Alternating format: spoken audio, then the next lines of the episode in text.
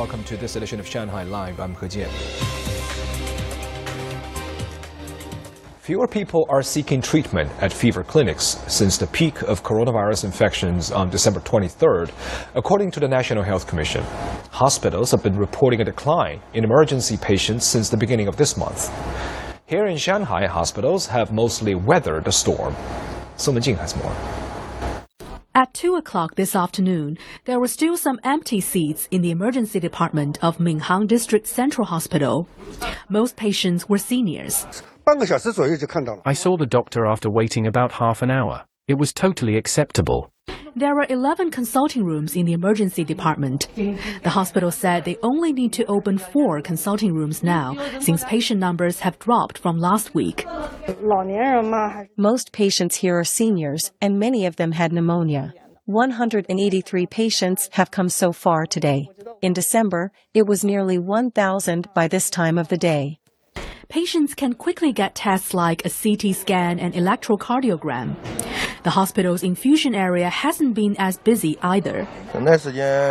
I waited less than 20 minutes. The number of people here has dropped noticeably.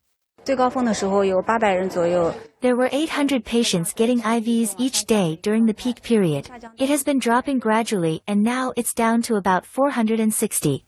Although the situation has stabilized, the hospital has emergency plans in place for the cold front and Spring Festival holiday. With the cold weather, there have been about 450 people every day in the emergency department. We have opened more consulting rooms to ensure residents have a safe new year. According to the Shanghai Medical Emergency Center, daily calls for ambulances have decreased 50% compared to the peak period. About 98% of callers can speak to someone within 10 seconds instead of being placed on hold. As the temperature dropped below zero yesterday, staff at a homeless shelter checked on people living on the streets and offered help. Also, wholesale markets have sufficient stocks of food. Zhang Hong tells us more. At 8 p.m. yesterday, staff members from Yangpu Homeless Shelter were checking whether people were staying under the Xiangyin Road tunnel bridge. They were relieved after finding no one there. We patrol the area every day. Homeless people often stay here for a night. With the Spring Festival so close, they might have gone home. It's a relief to see no one here. One homeless man agreed to go to the shelter with them. They invited me to the shelter several times. I appreciate it. If a person declines to go to the shelter with them, they offer free food, clothes, and quotes. They've been patrolling more frequently these days. We spare no efforts to take care of folks living on the streets while fully respecting their decisions. We want to make sure that everyone has a good time during the holiday. Also, wholesale markets have been preparing for increased demand for vegetables, fruit, and meat during the holiday. Xijiao International Agricultural Products Trade Center and Jiangqiao Market, two of the largest markets in the city, sold 4,500 tons of food per day of late, double the usual amount. Almost one third of our clients will stay in Shanghai for the Spring Festival. We have asked what they need to see whether we have it. If we lack specific vegetables, we'll contact the farms. Pork sales have also increased. Between 7,600 and 9,000 pigs are being sold per day at Xijiao International Agricultural Products Trade Center. Pork prices have increased slightly, reaching about 20 yuan per kilogram. Also, 1,500 tons of fruit are being sold every day, with demand highest for oranges and cherries.